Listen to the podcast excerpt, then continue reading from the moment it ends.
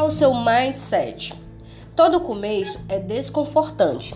Lembro-me que, ao decidir a minha jornada empreendedora, passei por muitos desafios, já bem antes de iniciar. Nessa fase, estava com os meus 25 anos, recém-formada, trabalhava em uma empresa já considerada grande, caminhando para uma vida mais estável profissionalmente. Quando aceitei o convite do meu colega de faculdade, que há tempos me convidava a entrar em uma sociedade com ele. E claro, não me achava capaz de encarar uma sociedade e também não me julgava preparada.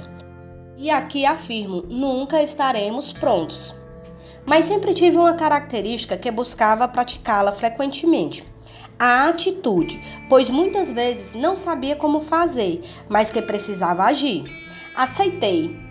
Quebrei todas as zonas de conforto que nem imaginaria que seria capaz. E sim, com certeza foi um passo muito importante e de muito crescimento pessoal e profissional. Os desafios foram imensos, mas desistir não era opção. Recentemente, acabei de ler um livro da autora, pesquisadora e professora Carol, o livro Mindset A Nova Psicologia do Sucesso. O livro retrata um trabalho de pesquisa sobre a mentalidade humana, classificando em dois modos, fixa e de crescimento, como citado abaixo. Acredita que suas qualidades são imutáveis, o mindset fixo cria a necessidade constante de provar a si mesmo seu valor. Já o mindset de crescimento se baseia na crença de que você é capaz de cultivar suas qualidades básicas por meio de seus próprios esforços. Quando encaramos as mudanças e desafios, muitas vezes nos sentimos incomodados ou até mesmo com medo de falhar. O primeiro passo é ir pois não é possível adivinhar o futuro, mas sim olhar para trás e ver quantas vitórias e derrotas se concretizaram e tirar delas o seu verdadeiro crescimento. Com certeza será primeiramente pessoal. Toda nossa jornada de crescimento é formada por mentalidade, que normalmente posiciona algumas de nossas ações e reações. Quando vamos iniciando algo, normalmente estamos sempre motivados a alcançar o objetivo determinado. O detalhe que muitas vezes nos faz desanimar é não saber classificar esse objetivo entre curto e longo prazo. Almejamos o sucesso, somos programados a essa mentalidade, o que gera em nós a ansiedade para ver o mais rápido possível esse tal sucesso. E nem paramos para pensar que realmente é o sucesso para você.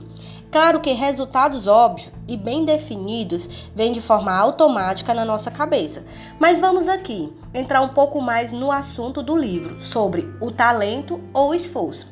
Quantas vezes você já escutou um parabéns por um bom resultado? Quantas vezes alguém te falou que você tem talento para isso? Eis a questão: você é talentoso ou esforçado? A pergunta: já deixou de realizar algo porque não se achava capaz? Ou não começou alguma coisa com medo de falhar e preocupado com o que as pessoas iriam falar? Para a autora, nesse momento, você utilizou da mentalidade fixa, onde achou que era preciso ter talento para realizar algo e não o esforço para chegar ao seu melhor. É mais fácil achar que aquela tal pessoa que tem um determinado sucesso nasceu para isso, que o talento dela é nato e que, mesmo sem esforço, ela alcançaria esse resultado. Se você tivesse a possibilidade de chegar até alguma dessas pessoas e perguntasse se ela nasceu com esse talento, o que acha que ela iria te responder? Aqui tem uma resposta do nosso magnata Ayrton Senna. Eu não tenho ídolos, tenho admiração por trabalho, dedicação e competência. Você pode perder se tentar, mas também só poderá ganhar tentando. Muitas vezes, o mindset fixo leva você a não iniciar um projeto que sonha há tanto tempo, porque a possibilidade de não conseguir e o medo de fracassar já te traz um desconforto emocional só em pensar nessa hipótese. Já na característica das pessoas que buscam frequentemente o seu mindset de crescimento, o que é mais forte é que elas têm tendência à persistência mais e contínua, tentando até dar certo. entendem que não é o talento, e sim o esforço que vai fazer ela em algum momento sair do ponto A ao B, ou mesmo ver o seu objetivo final acontecer. E isso acontece nas pequenas coisas da nossa vida pessoal como profissional. Vou dar dois exemplos aqui. Tem uma notícia. Vamos ter novas mudanças na empresa. A primeira pessoa com mindset fixo é possível naquele momento já identificar as resistências, caras e bocas, o medo pelo novo, a saída da zona de conforto, a reclamação, pois já estávamos acostumados a tal forma a fazer esse passo a passo. Já parou para pensar que uma mentalidade fixa pode te paralisar, não te deixar crescer e não te permitir a mudar de nível? Pessoas que trabalham mindset de crescimento sabem que vão ter novos desafios e já sabem que junto a isso um novo conhecimento ou oportunidade irá surgir. E não é que será fácil, mas que topam o desafio e que muitas vezes o que não sabe não necessariamente é preciso ter talento, mas sim o esforço e o ganho que naturalmente isso vai te trazer. Michael Jordan abraçava seus fracassos. Um de seus anúncios favoritos para a Nike, ele disse: Errei mais de 9 mil arremessos a cestas. Perdi quase 300 partidas. 26 vezes os companheiros confiaram em mim para o arremesso final, que poderia decidir o jogo e eu errei, podem ter certeza de que a cada vez ele voltou ao ginásio e treinou a jogada 100 vezes mais. Nós somos uma mistura de mentalidade, uns mais positivos e outros mais negativos. O que vai te levar para um nível mais elevado é a sua capacidade de autopercepção, de trabalhar em você o que está te paralisando, bloqueando o seu desenvolvimento. Pode ser preguiça ou mesmo uma crença limitante, te dizendo que você não é capaz ou que você tem determinada dificuldade. Você possivelmente já começou algo que não concluiu e por isso já ficamos preocupados se vamos concluir. Colocamos na nossa cabeça quantas coisas começamos e não concluímos. Tipo, você entra num curso, a primeira semana você dá 110%, depois vai relaxando e quando não, desiste. O segredo aqui é saber que você nunca vai estar 100% em todas as coisas, mas decidir se esforçar para alcançar o objetivo. Como disse Forte, se você pensar que pode ou se pensar que não pode, de qualquer forma você está certo. Ninguém nasce pronto para andar. É preciso muitas vezes se segurar em algo e dar os primeiros passos. É claro que algumas pessoas têm mais facilidades para coisas que outras, mas não quer dizer que não é preciso esforço, dedicação e disciplina para alcançar.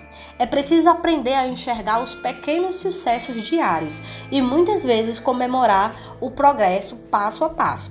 E lembre-se, às vezes o teatro estará vazio, as palmas não chegarão, mas você precisa estar cheio de orgulho de você mesmo. Um exemplo é quando você vai fazer uma prova. É necessário esforço, estudo para conseguir o resultado esperado e muitas vezes renúncias. Lembro-me quando fui fazer minha prova do Conselho Regional de Contabilidade, a certificação que de fato atesta que você pode exercer a atividade. Faltava três meses para a prova. Estávamos em pleno carnaval, muitas pessoas se programando para uma época bastante festiva nacionalmente. E eu tinha que tomar uma decisão. Precisava passar na prova. Tinha fé, mas ela também tinha que vir com esforço. Decidi passar minhas noites e fins de semana estudando, sem parar por três meses pois durante o dia estava no trabalho. Fiz a minha prova que considerei bastante difícil e cheguei a pensar que não tinha passado, mas a esperança é algo que nunca devemos abandonar. E quando o resultado chegou, havia alcançado o objetivo, não porque sou talentosa, mas porque me esforcei e, claro, a fé que sempre está à nossa frente. Somos sempre conduzidos a ser o melhor, a não errar, a não fracassar, a dar certo em tudo, ser cheios de ego, pois desde a infância escutamos que somos talentosos, chegando a esquecer da característica humana, a humildade. É preciso reconhecer que você nunca estará pronto, muitas vezes voltar atrás e mudar o jogo. Certa vez, passei por um acontecimento que foi preciso reverter a situação, ou eu e outras pessoas iríamos nos dar mal na faculdade. Estava numa disciplina chamada Jogos de Empresa, quando me senti prejudicada pela minha professora e cheguei a falar algo insensato com ela, o que gerou uma certa perseguição, praticamente no início do semestre, e que todo aluno sabe que isso não é bom também muito pressionada pela entrega da monografia, que é cruel para um ser em desenvolvimento. Disciplina Jogos de Empresa era dividido por equipes, onde a nota seria o pódio das melhores pontuações em equipe. Após o ocorrido com a professora, logo na próxima fase já senti que teríamos dificuldade na competição, ocasionado pelo bendito fato. Era hora de refletir como mudar o jogo. Eu não poderia prejudicar toda a equipe pelos meus achismos. Nesse momento, me coloquei na postura de humildade e me dediquei a mudar o resultado do jogo, onde achava que, por estar em equipe, deveria entregar 100%, e nesse momento foi preciso entregar os 110 de forma individual para não prejudicar o todo fato, tive que fazer uma escala, pois na mesma época estava fazendo a querida monografia. Dividi a escala em uma madrugada para a monografia e a outra para a disciplina. Não era nada fácil dormir três horas por noite, mas uma mãe como a minha não tinha preço. Nunca perguntou o porquê, mas sim fazia aquela garrafa de café e me mostrava que eu seria capaz. Não conseguimos chegar como primeiro, pois na primeira fase aconteceu o episódio, mas ficamos em segundo lugar, pois depois do fato disparamos a ganhar todas as fases.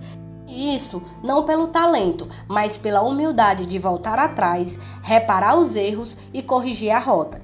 Esses foram alguns exemplos de como todos podemos ter as duas crenças, a fixa e a de crescimento, mas o que de fato importa é como usamos e como podemos se libertar mais do que nos paralisa e enfrentar o desconhecido.